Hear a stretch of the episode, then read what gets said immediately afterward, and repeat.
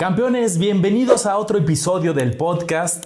Y hoy tenemos una pregunta bien interesante que de hecho creo que este pudo haber sido el episodio número uno. Pero bueno, nosotros nos fuimos ya luego, luego a hablar de los instrumentos. Y esta es, vamos a tratar de responder una pregunta. Parece sencilla, pero hay muchas alternativas. ¿Cómo y dónde puedo aprender acerca de finanzas, acerca de inversiones, recursos prácticos de cómo empezar a empaparte de este mundo? Tanto de forma inicial como aquellos que ya llevan un buen recorrido, cómo pueden aprender finanzas a un nivel un poco más técnico. Vamos a ver de todo. Y para eso pues estoy muy contento como siempre de estar contigo, Mar. ¿Cómo estás? Campeones, ¿cómo están? Estoy muy contento, Manolo, de estar aquí y la verdad es que este tema está buenísimo. Y sí, probablemente debimos haberlo hecho uno de los primeros temas, pero nunca es tarde. Y es que realmente tengo una exageración de ideas, Manolo, que quisiera compartirles de dónde he aprendido tantas cosas. Porque yo he estudiado esto ya cientos de horas, si no es que miles de horas, y me he encontrado con sitios muy interesantes. También me he encontrado con muchos lugares donde la información es basura, Manolo. Entonces creo que es una buena idea filtrar lo que no sirve y decirle a los campeones, ¿sabes qué? Aquí esto me funcionó, vayan y chequenlo. Totalmente, totalmente de acuerdo. Pues vamos a arrancar, Omar. Yo creo que hay muchas, ahora sí que muchas fuentes, tanto de libros como de cursos, como de canales, algunos de las mismas instituciones, algunas iniciativas individuales como las nuestras. Vamos, yo creo que empezar, Omar, y me gustaría empezar preguntándote, alguien que quisiera empezar desde lo más sencillo, todavía ni siquiera hablar de inversiones, alguien que diga, oye, quiero este, empezar a poner orden en mis finanzas personales, no tengo idea de qué es un presupuesto, no tengo idea, escucho el fondo de emergencia, nos dicen que tres meses, otros que seis meses, no tengo idea ni de cómo construirlo. ¿Cuál sería el primer paso, el primer recurso que tú le dirías? ¿Algún libro, algún curso? ¿O cuál sería ese primer paso para el que está literal en ceros? Bienvenidos a Campeones Financieros. Campeones Financieros. De Manolo y Omar hablaremos de finanzas. Mira, Manolo, yo creo que lo más importante cuando vas a comenzar a, involucrarte en un tema nuevo, como en este caso son las finanzas personales, creo que es encontrar algo que se te haga entretenido. Porque si lo primero que ves es buscas en internet finanzas personales y te sale una persona trajeada de corbata de 50 años hablando en tono muy bajito, bien aburrido. No, sí, los ratios financieros de esta temporada del trimestre, te vas a aburrir, te vas a aburrir. Es decir, ¿sabes qué? Eso a mí no me interesa, mejor me voy a otra cosa. Entonces, sin embargo, caso contrario, imagínate que buscas, oye, aprender de finanzas y sale alguien con una barba, ¿no? Diciendo, oye, soy Don Ortelio. A lo mejor dices, oye, está entretenido esto, ¿no? Y aparte estoy aprendiendo. Entonces creo que la mejor manera es encontrar a una persona o a un sitio web donde aparte de que la información sea buena, te sirva, sea información muy útil. Entonces yo te diría, yo empezaría por YouTube buscando tal cual, finanzas personales, cómo ahorrar, cómo invertir, ver qué te va saliendo y ver que, quién te gusta. O sea, te van a salir muchas opciones. Yo te diría algo que te entretenga. Porque si te encuentras a un buen creador de contenido, Manolo, yo creo que lo vas a estar viendo meses y meses y no es que años. Entonces imagínate qué feo estar viendo una persona muy monótona, que no tiene gracia, se va a hacer aburrido por más bueno que sea el contenido, yo creo que se pierde el interés y a mí me ha pasado mucho. Entonces yo valoro mucho esa parte de entretenimiento, que el tema de finanzas puede ser difícil, ¿sabes? O cómo haces comedia con hablando de, inversiones, de números, pero sí los hay, sí los hay. Por ejemplo, a mí me gustan mucho las iniciativas que tú tienes, Manolo, donde cambias de personaje, ¿no? Y eso lo hace bastante entretenido, bastante dinámico. Yo te aplaudo eso, me gusta mucho, creo que es una buena manera de empezar. Entonces yo les diría, empiecen por lo que ya, ya tienen campeones, este podcast, el canal de Manolo, mi canal, y luego hay otros muy buenos. Me gusta, por ejemplo, mucho el de Eduardo Rosas, creo que también lo hace muy dinámico, contenido muy entretenido, son buenos puntos de partida. Ahora sí, soy, quiero algo formal. Es que ha habido un curso, un libro. Ok, te voy a decir uno. Diploma de Educación Financiera de la Conducef. Totalmente gratis. No va a ser el más divertido del mundo, pero son horas y horas de contenido que es gratuito. Yo tenía un buen punto de partida. Pues es lo que te dicen las instituciones como la Conducef. Entonces aprovechalo. Me gustan mucho los consejos. Y yo creo que lo primero que les yo podría sugerir es que empiecen con algo justo gratuito, ¿no? Porque van a encontrar un montón de cursos y pues todos los cursos te van a prometer muchas, pues oye, hay unos que hasta, hasta usan un marketing demasiado agresivo, ¿no? Oye, aquí de aquí en tres meses te vas a hacer millonario y hay muchos que hay que tener mucho cuidado porque pues, al final hay que conocer primero, yo creo que las bases, irte por el lado gratuito y ya después, ya que tengas un conocimiento y sepas analizar los temarios con detalle, sepas analizar a los instructores y sepas que verdaderamente es una oferta de valor, ya pasarte algo de costo. Pero hay tantos recursos gratuitos que sobre todo yo creo que en el primer nivel, que es finanzas personales, sí debería ser totalmente gratuito. Yo, por ejemplo, temas de finanzas personales, yo me prometí que eso lo voy a dar siempre gratuito. Ya temas técnicos, o sea, a lo mejor, oye, análisis de bolsa, ya muy detallado, pues sí puedes buscarte algún curso, pero me encantó, creo que este pilar de hay tantos recursos allá afuera y gratis que pues hay que aprovecharlos, ¿no?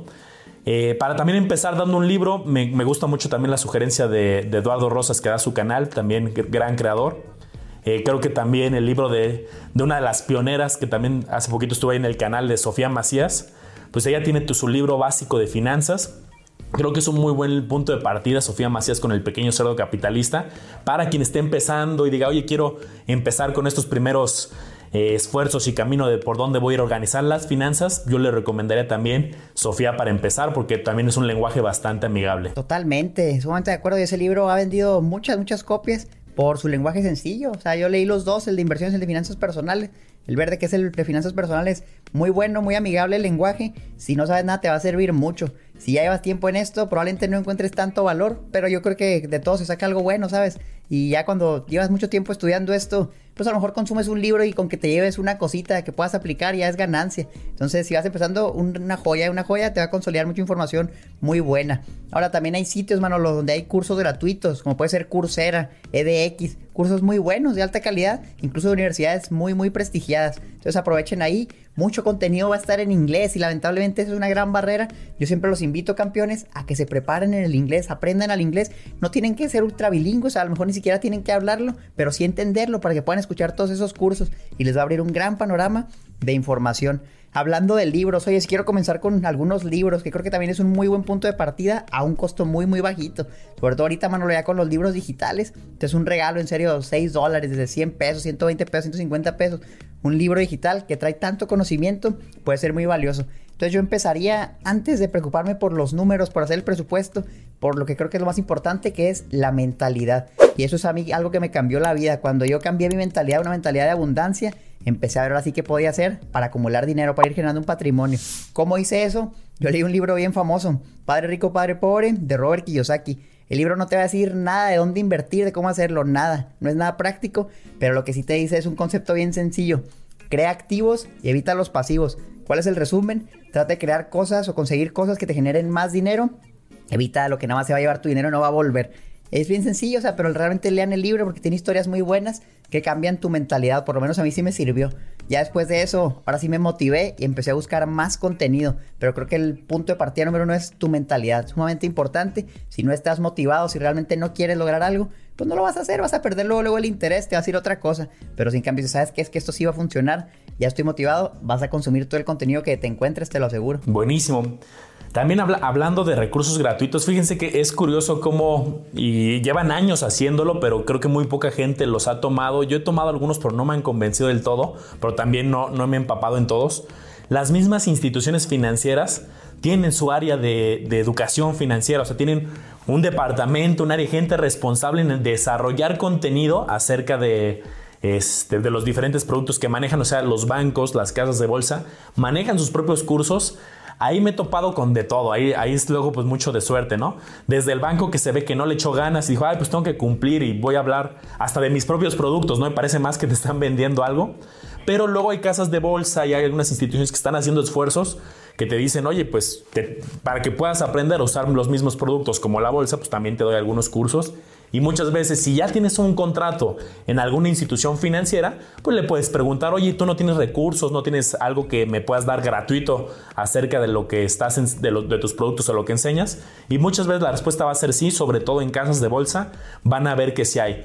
De bancos, les digo, yo he visto algunos, no me han terminado de convencer muchos o no lo he encontrado alguno ideal pero en casas de bolsa creo que sí puede haber algunas ofertas de valor desde los mismos simuladores, desde los mismos concursos de bolsa y en algunos casos sí puede haber también algunos recursos interesantes. Totalmente, y un ejemplo bien concreto es por ejemplo la iniciativa que hizo hace poco GBM, de hecho ya aparecemos Manolo y yo, donde hablamos de inversiones para principiantes. La idea es que vean las personas que cualquier persona puede invertir. Ese es el mensaje de, ese video, de ese live stream que hicieron. Bueno, para que lo vayan a ver, campeones, chequenlo en su canal de YouTube de GBM Plus, se llama ahora el video de Los secretos del dinero, parece que se llama. Sale, es muy buena la conductora, muy, muy comediante y aparte las personas que hablamos ahí pues damos todo el corazón, ¿saben? Cada quien tiene una historia diferente, pero creo que, que hay de todo, ¿no? Perfiles a lo mejor de expertos técnicos como Manolo, personas que salieron así de la calle como yo, no sé, que salí endeudado y pues viví a carne y hueso lo, lo que era el dinero, no tener dinero y luego tener millones. Y personas pues, muy interesantes, como por ejemplo también Lalo. Entonces yo creo que un, un buen evento, así como mencionó una casa de bolsa. Los secretos del dinero, vayan y vean, vean el canal de GBM. Y para los que también ya ubican a Lalo, porque también nos, lo han pedido, van a ver que pronto vamos a lanzar algo con el buen Omar, el buen Lalo y yo. Algo les traeremos de sorpresa, esperemos pronto. Cuando salga este podcast, esperemos que ya, ya tengamos todo más armado, pero pero van a ver que estamos trabajando en muchas ideas por detrás. Totalmente. Manolo, pues voy a compartir algunos libros más que tengo aquí en mi lista de los básicos para comenzar. El hombre más rico de Babilonia, un libro muy muy bueno, una historia muy entretenida donde te resume, oye, tienes que ahorrar el 10% de tus ingresos. Un mensaje muy sólido que puede parecer sencillo, pero es sumamente poderoso cuando lo aplicas. Yo creo que también fue uno de mis puntos de partida que apliqué ese razonamiento, oye, separo el 10% y vivo con el 90% restante y poco a poco lo vas aumentando, ¿no? Mientras te sea posible aumentar tus ingresos y mantener tus gastos bajos, puedes ir ahorrando más y ahorrando más. Ahora ese libro nada más te dice que lo separes, que lo ahorres, pero realmente nunca te dice cómo invertirlo, en dónde invertirlo. Entonces hay libros más adelante que ahorita vamos a ver para que veas cómo invertir. Pero otro libro bueno, también a lo mejor si estás endeudado y sabes que es que estoy endeudado, necesito salir de esta situación primero. La transformación total de su dinero de Dave Ramsey. Buen libro, está en inglés, también está en español. Y básicamente te cuenta cómo puedes salir de deudas a detalle, ¿no? Ahí te explica el famoso método bola de nieve, que te dice paga primero tu deuda más chiquita, sin importar la tasa de interés, para que el efecto psicológico de que diga ya estoy saliendo de deudas te mantenga motivado. Yo no estoy de acuerdo mucho con eso, pero bueno, es una opción, a alguien le va a servir, a otros no, a lo mejor lo más financieramente inteligente sería pagar la deuda a la mayor tasa de interés, pero ya depende de cada persona. Y por último, Think and Grow Rich, creo que este es de Napoleon Hill, también un muy buen libro que trata de generarte esa mentalidad de abundancia todo esto realmente es sumamente económico. O sea, el libro digital tiene un valor muy, muy bajo. Yo te diría aprovecha por ahí. Y por cierto, para los que no saben, por ejemplo en Amazon, si tú los compras, puedes leerlos en tu celular, en la computadora. Son necesitas tener un dispositivo especial. La aplicación de Kindle es gratuita y muy muy barata. Eso es lo que yo hago mucho. Antes lo hacía más porque en ese entonces yo prefería ahorrarme unos pesos y por eso los compraba digitales. Ahora la verdad los escucho en audiolibro, Manolo, porque ahora valoro más mi tiempo que el dinero. Entonces prefiero pagar un poco más porque el audiolibro es más caro, pero estarlo escuchando, a lo mejor mientras estoy haciendo ejercicio o alguna otra actividad para ahorrarme tiempo, ¿no? Porque el tiempo realmente es lo que necesito ahora. Correcto, Mar. Fíjate ahorita el de Dead Ramsey por aquí lo tenía. Todavía no lo he leído, pero lo tengo aquí en, en los pendientes y lo fui enseñando a la cámara mientras lo comentabas. Yo en lo personal, yo libros de los que más creo que me gustan o el tema que más, más me gusta yo dedicarle tiempo en cuanto a libros es la parte de, este, de bolsa. Porque por ejemplo otros sectores más fintech, más lo que hemos hablado, eh, algunos fondos de inversión, algunos de fondos de eh, algunos este, no sé, por ejemplo, la renta fija.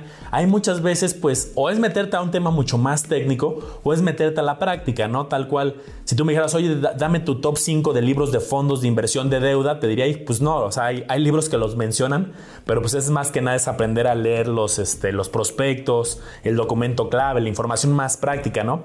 Pero creo que de bolsa sí hay muchos corrientes de pensamiento interesantes, libros muy, muy famosos que nuevamente aquí Omar, pues la verdad es que en español van a encontrar más limitada la información, pero en temas de inglés va a haber muchísimos. Hay, yo creo que si buscan en Amazon de Estados Unidos van a encontrar más de 200 libros hablando de bolsa, que están bien rankeados, que están muy bien vendidos, que luego ves los nombres de los autores y dices, oye, pero este autor no es famoso. Y luego googleas el nombre del autor y dices, ah, no, o sea, no es famoso mediático, pero esta persona sí está dirigiendo un fondo de inversión, hizo temas ya en la práctica interesantes. Y ahí les digo, el listado es impresionante, hay más de 200 libros, yo creo que muy bien rankeados y que este pues hay que pagar nada más el envío. Muchas veces viene en inglés. Varios ya también tienen la traducción al español, que también los pueden encontrar desde Amazon México, por ejemplo. Y algunos que he visto que en algunos foros hemos coincidido, Mar, y quiero por eso mencionar estos que te he escuchado a ti hablar en algunos, en nuestro especial de Navidad, creo que también los mencionamos. Eh, pues e, este es el básico, ¿no? Los voy enseñando aquí a la cámara que pues es un libro ya de muchos años, el, el inversionista inteligente, The Intelligent Investor. Es un libro más técnico, no es el libro para empezar en el día uno de, oye, voy a empezar en ceros, no he hecho mi presupuesto, pero quiero meterme a ver este de Benjamin Graham y la información ya es un poquito más avanzada, pero es un libro clásico, ¿no? El millonario de la puerta de al lado, de Millionaire Next Door, que también aquí lo estoy mostrando, también podría ser otro, otro de los que está bien, bien valorado. Eh, también uno que tú mencionaste, Omar, y también aquí lo tenía, Common Stocks and Uncommon Profits, de Philip A. Fishers. Aquí lo están viendo en pantalla.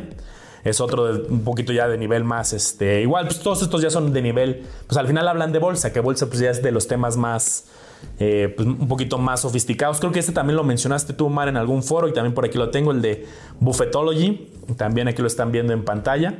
Y como esos van a encontrar, les digo, muchos, eh, cada uno, yo creo que no es como leer uno y decir, ah, este es el, modo que funciona, porque empiezas a leer varios libros de bolsa y ves que cada quien tiene diferentes ideologías, metodologías. Más bien, yo aquí lo que les sugiero es, si se van a poner a leer diferentes libros de bolsa, es como tómenle lo que les gusta de cada autor, pueden ir probándolo de manera controlada, pero ya que leíste muchos, dices, oye, pues es que no hay un camino único, universal, no, no hay una fórmula única Muchos tienen conceptos muy parecidos, muchos tienen visión de largo plazo, estrategias muy generales, pero ya que se meten a sus estrategias específicas, si ustedes tomen lo que les funciona, lo que les guste, y ese sería como el consejo general, pero yo es donde más me gusta leer en la parte de bolsa sobre todo. Y totalmente, yo creo que para la bolsa de valores lo mejor que puedes hacer es irte unos buenos libros que te van a dar los fundamentos para comenzar.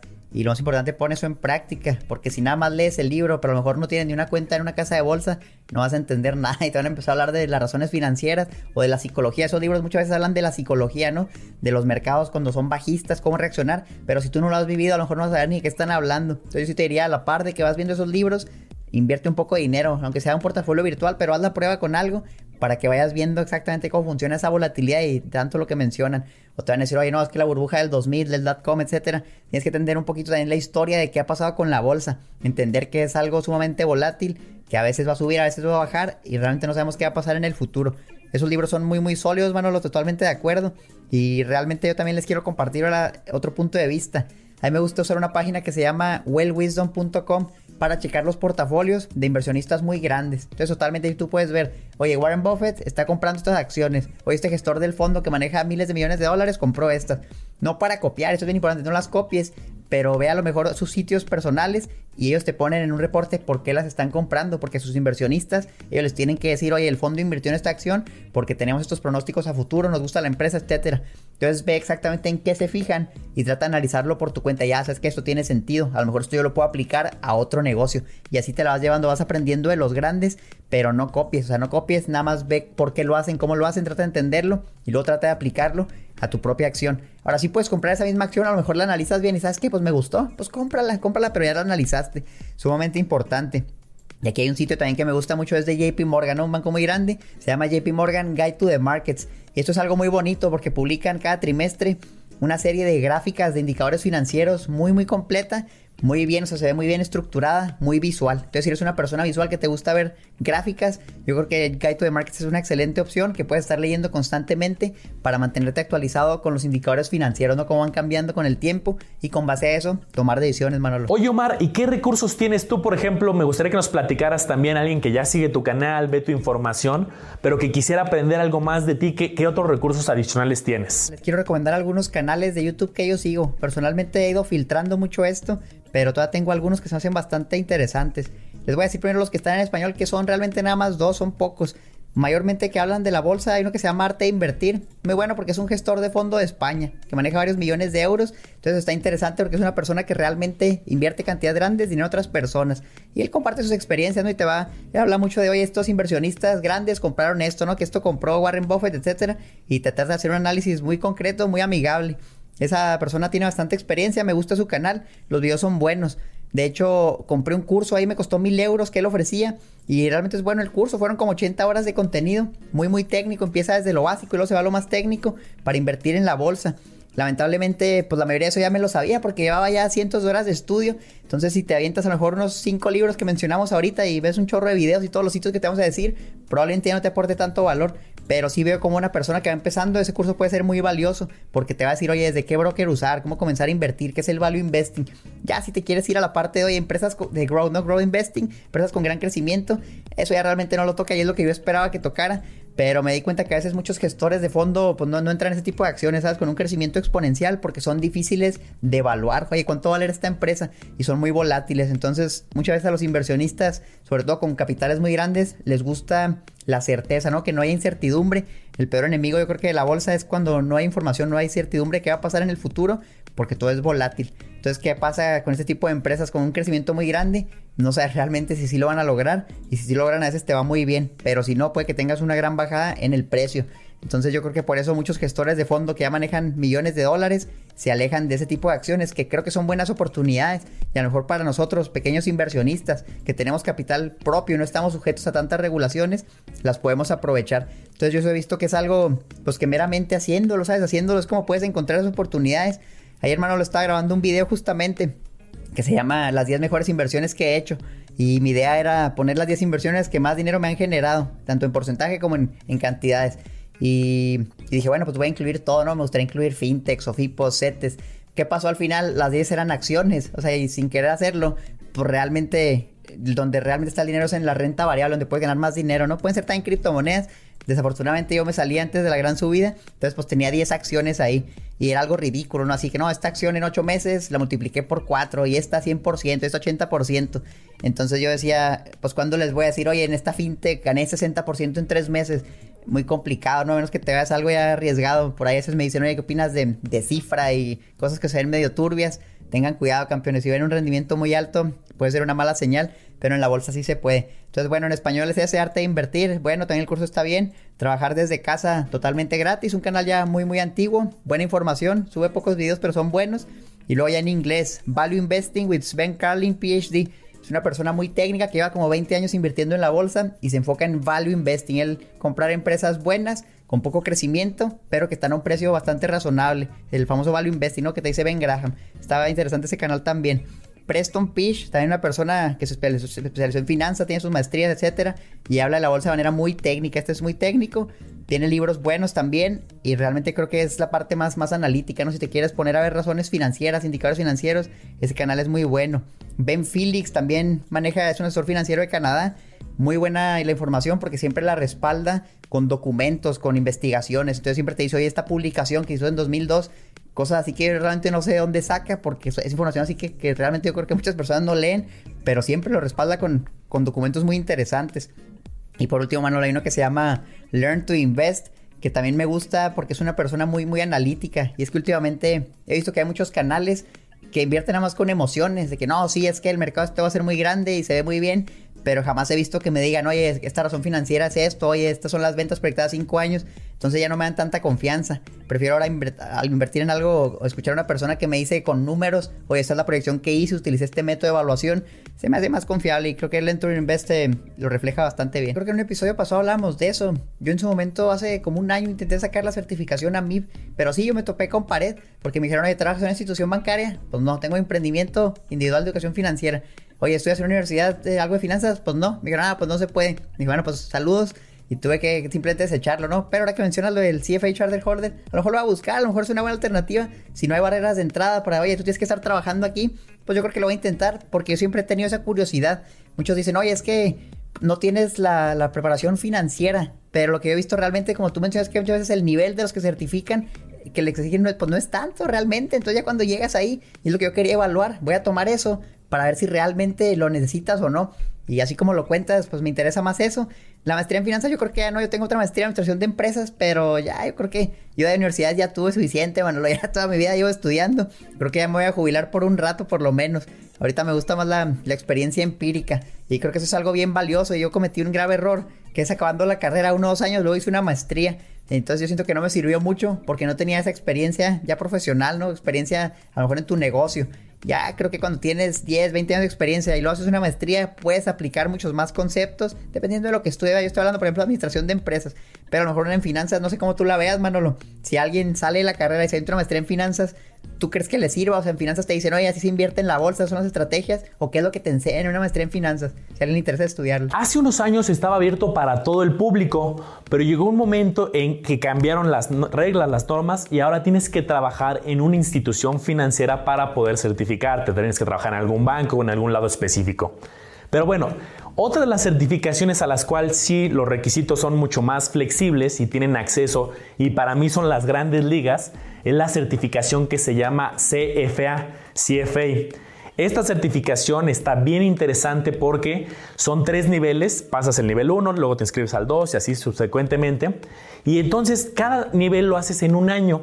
Esta certificación está bien completa porque ves tema de renta variable, de renta fija, de derivados, análisis cuantitativo, de economía.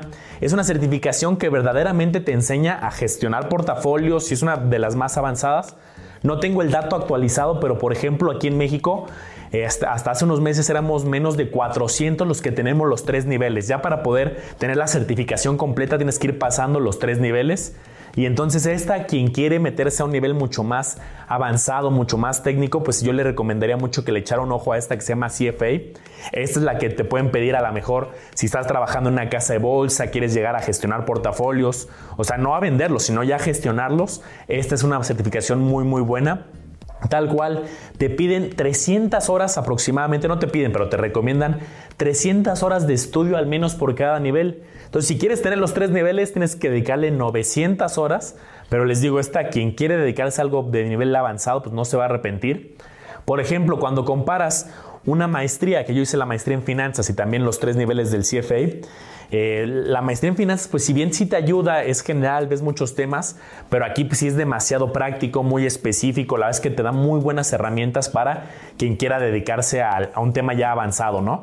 Yo creo que le puede servir a alguien que va a estar en el sector financiero los tres niveles, pero a lo mejor si tú eres tesorero de alguna empresa, este, o quieres simplemente llevar tus finanzas a un nivel un poquito más técnico, con que hagas el primer nivel, el primer nivel con eso ya es suficiente y podría ser una muy buena opción. Les digo, aquí las barreras a la entrada no son tan, tan complicadas como bien comentaba Omar. Aquí a lo mejor las barreras son muy, muy sencillas. Te piden tener licenciatura. Segundo, te piden eh, pasar los tres niveles. Y tercero, te piden cuatro años de experiencia en el mundo financiero. Pero por ejemplo, si te dedicas a la enseñanza de finanzas, creo que también te la pueden contabilizar. Entonces, sin ningún problema, este, los requisitos son mucho más sencillos. Les digo, entre una maestría y el CFA, la maestría pues ayuda mucho en parte curricular, la verdad es que una maestría pues siempre al final en cualquier industria tú dices, oye, yo tengo una maestría y es reconocida y el CFA pues es un poco más enfocado al sector financiero. Si tú llegas y dices, oye, soy un CFA Charter Holder, un analista financiero certificado y estás en el sector automotriz, pero eres el tesorero, pues a lo mejor ahí no lo van a reconocer tanto como si llegas a una casa de bolsa y dices, oye, yo tengo estas credenciales. La verdad es que sí es un reto, es mucho de autoestudio, te llegan tus libros, te llega un paquete de seis libros y tienes que ir con cada uno, economía, análisis cuantitativo, derivados, gestión de portafolios, renta fija, renta variable. La verdad es que está muy, muy robusto para quien quisiera eh, dedicarse a esto. De los costos, pues fíjate, tampoco es tan costoso. De hecho, si lo comparas con una maestría, al final es mucho más accesible en mi opinión, porque pues una maestría, pues dependiendo de dónde la hagas, hay unas públicas muy buenas, pero por ejemplo una maestría en el sector privado, pues dependiendo hay unas que van a costar 100 mil pesos y otras las vas a encontrar en medio millón, ¿no?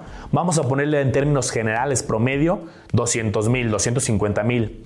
Y aquí el CFA, habría que ver los costos actualizados de la página porque van cambiando. También si te inscribes con buena anticipación es un poco más barato. Pero póngale más o menos como 500 dólares por examen, o sea, pagas 500, 500 y 500 en los tres niveles. Si hay también una cuota de inscripción que, en su momento cuando yo me inscribí hace unos años era creo que 400 dólares por única ocasión. Entonces póngale como 2 mil dólares aproximadamente. Más algún material extra van a invertirle ahí como 60 mil, 70 mil pesos, pero a lo largo de estos tres años, y si lo comparas con la maestría que te cuesta 250 mil, y aquí les digo, es más especializada, hay información de mucho valor, no hay barreras de que tengas que trabajar en el sector financiero, entonces pues puede ser una, una muy buena opción. Pero para alguien que quiera meterse a un nivel un poquito más técnico, pues tengo yo mi diplomado es un diplomado que dura dos meses, dos meses bien intensivos, porque ahí sí cada semana, todos los días hay que estudiar y lo llevo a un nivel intermedio, intermedio avanzado. O sea, sí empezamos con las bases, con lo básico, pero poco a poco ya estamos hablando más de análisis fundamental, de bolsa, de visión de portafolios. Mucho de, oye, ¿qué pasa si agregas este nuevo instrumento a todo tu portafolio? ¿Cómo lo rebalanceas? Ya una estrategia más integral que es intermedia avanzada, pero lo empezamos paso a paso. Hay mucho seguimiento, clases en vivo, seguimiento algunos unos seguimientos uno a uno. Entonces ese ya es como un nivel un poco más técnico para quien ya quiera llevar a otro nivel también el aprendizaje. Pero pues yo lo mismo que dices tú, ¿no? Empecemos con lo gratuito, empecemos con lo básico, empecemos con tanta información que hay y ya cada quien que valore en un determinado momento, oye, sabes que yo sí quiero ya meterme a un tema especializado, con seguimiento, con resolver dudas, un acompañamiento, pues ya también ahí está el diplomado. Interesante, porque realmente es un costo muy económico, ¿eh? Si comparado con hasta maestrías de universidades públicas, yo creo que está bastante razonable. Fíjense, toda la variedad de instrumentos y recursos que tenemos a la mano, o sea, realmente no hay pretexto, porque la información está ahí, y hay información gratuita, información de paga, ya vimos la perspectiva de Manolo que ha tomado muchos de esos cursos y ya viste qué padre se ve la experiencia. Hasta me motiva Manolo, hasta me voy a inscribir a alguno de esos porque se escucha muy bien. Yo los invito, campeones, a que agarren algo de los decenas de opciones que les hemos dado, agarren por lo menos una y pónganla en práctica. Oye, déjame meto este canal, déjame meto este curso, déjame agarrar otra certificación para que vayan poco a poco aprendiendo. Y si no fueran ya suficientes, les voy a decir todavía más sitios que he usado para aprender. A mí me encanta lo gratis, siempre les digo. Entonces todo esto es gratuito, nada más teniendo una computadora, acceso a Google o hasta en el celular, lo puedes acceder a ver. Entonces, ¿cómo aprendí a invertir en la bolsa? Vamos a enfocarnos en la bolsa, que yo creo que es lo más complejo, no es lo que más me preguntan. ¿Y cómo aprendes en la bolsa? ¿Cómo entiendes todo eso? Todo está en internet y es gratis. Entonces, Investopedia.com siempre la menciono y jamás me voy a cansar porque para mí es como si fuera un diccionario, Manolo. Así como el diccionario de español, donde qué quiere decir esta palabra y la buscabas. Para mí, Investopedia.com es ese diccionario de los inversionistas. Mayormente se, se enfoca en la bolsa de valores. Entonces, cualquier cosa que no entiendas, búscala en esa página, es tal cual como un Google, lo buscas ahí y probablemente te aparezca un artículo sumamente detallado donde te explica qué es un concepto, por ejemplo. Oye, ¿cuál es la capitalización bursátil? ¿Qué es el market cap? Ah, bueno, ahí lo buscas, te va a explicar detalle qué es, te va a mostrar las fórmulas, te va a poner un ejemplo, todo bien detallado y así, créeme, yo he buscado ya decenas o cientos de conceptos ahí y todo aparece, realmente estoy encantado con ese sitio. Lo mejor es que es gratis, yo no he pagado ni un centavo por usarlo. Entonces me gusta mucho, para mí es como un diccionario que siempre traigo conmigo. Lo más padre es que no te lo tienes que saber todo de memoria, pero bien fácil saber dónde consultarlo. Creo que esto es uno de los consejos más valiosos, campeones. No necesitan saberse todo de memoria, pero sepan dónde buscar para cuando lo necesiten. Ah, bueno, pues aquí se pueden ver su cajita de herramientas, lo recuerdan, lo refrescan y listo. Ya con esto incluso pueden ir armando plantillas de Excel y es algo que yo con el paso del tiempo he estado haciendo. Muchas razones financieras pues nada más son divisiones, multiplicaciones, que ya los puedes tener automatizados en un Excel donde ponen ciertos datos y todo se calcula solo. Ya se vuelve un proceso bastante, bastante automático que ya no te consume tanto tiempo. En cambio, no crean que cuando, cuando invertimos en algo, por lo menos yo no, no, no estoy en un papel ahí haciendo la división de, oye, ¿cuál es esto? Pues ya tengo plantillas que hacen la mayoría de eso. En su momento sí tuve que entender las fórmulas que hacían y eso es bien importante porque también si nada más pones las fórmulas y no sabes ni qué hay detrás, qué controla los resultados, pues puede que los resultados sean muy buenos. Pero bueno, ese es un sitio bueno. Yahoo Finance, tal cual. Métanse, busquen empresas y vean todo lo que aparece ahí. Vean desde las noticias, la información de la empresa, las estadísticas, los estados financieros. Leanlos, traten de entenderlos. Si no los entienden otra vez, investopedia.com. Abren su diccionario y se pueden ver qué hay. Eh, morningstar.com es muy similar también para encontrar información ahí. Ahí yo valoro bastante los reportes de los analistas, que si bien siempre hay que desconfiar de los analistas, también vale la pena escuchar porque muchas veces sacan puntos buenos y va a haber de analista a analista, pero la información, mira, la información es gratuita. Si sos un broker como First Trade, te dan Morningstar Premium. Si te metes nada a morningstar.com, probablemente no te aparezca todo, pero usa el broker First Trade que es gratis y te van a dar esa herramienta que es de paga, totalmente gratuita y así lo hago yo. Leo los reportes ahí, a lo mejor cuando voy a estudiar una empresa, puedo empezar leyendo un reporte de unas dos, tres páginas, donde alguien que le dedicó horas a estudiar eso lo consolidó en un breve resumen. Y luego de ahí es un buen punto de partida, te pones a hacer tu análisis más a detalle.